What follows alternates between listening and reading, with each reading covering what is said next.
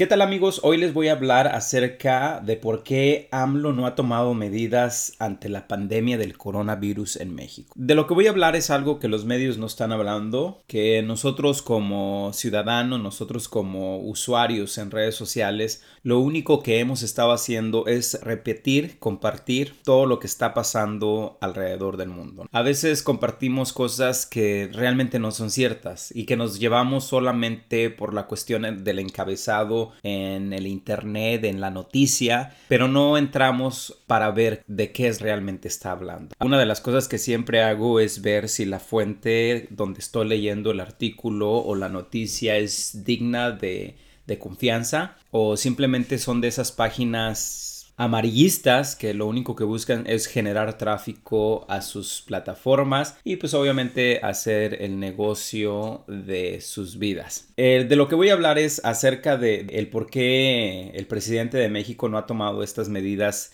de precaución ante la pandemia del coronavirus y va a sonar un poquito rudo y un poquito fuerte y a la vez es eh, tenebroso es peligroso. Pero ahorita, en estos momentos, nuestros gobernantes están más preocupados por la crisis que se avecina que por el riesgo de salud por el cual estamos pasando. Estaba leyendo una nota de los noticieros locales aquí en Texas y decía que el vicegobernador Dan Patrick eh, mencionó que una crisis era peor que un coronavirus. Y ahí es donde le toma sentido a las palabras que decimos y el impacto que puede tener en nuestra vida. Es evidente que al vicegobernador le importa más eh, la cuestión económica, le importa más que no caigamos en una crisis económica que por el riesgo de salud por el cual estamos pasando.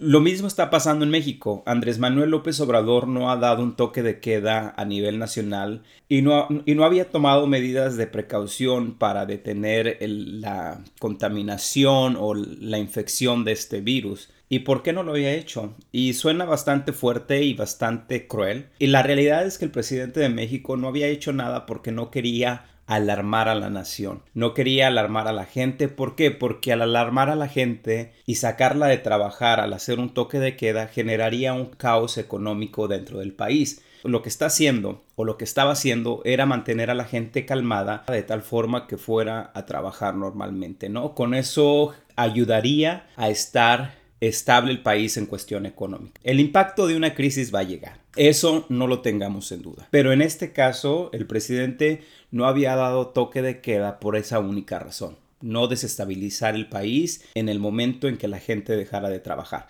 Por otra parte, aunque ya lo había mencionado en algunas ocasiones, dijo que no daría subsidios a las empresas, que el dinero se iría a la gente pobre. Y obviamente es parte de este plan macabro donde los intereses por mantener una economía sana están llevando al riesgo a la población en general en México. Por ejemplo, no dar subsidios a las empresas. En el momento que la gente deje de trabajar, obviamente las empresas están en riesgo de, caer en bancarrota. Al caer en bancarrota vendría la ayuda de los bancos. Los bancos a la vez solicitarían subsidios al gobierno federal, cosa que Andrés Manuel quiere evitar. Entonces, ¿qué es lo que está pasando? La realidad es que Los gobernantes están más interesados en prevenir una crisis económica que realmente estar preocupados por la salud en general de la población. Esta es la realidad y este es el plan macabro y, y suena feo y suena fuera de realidad porque ninguno de los medios lo han tocado, ninguno de los críticos del presidente lo han mencionado porque siguen en su burbuja de odio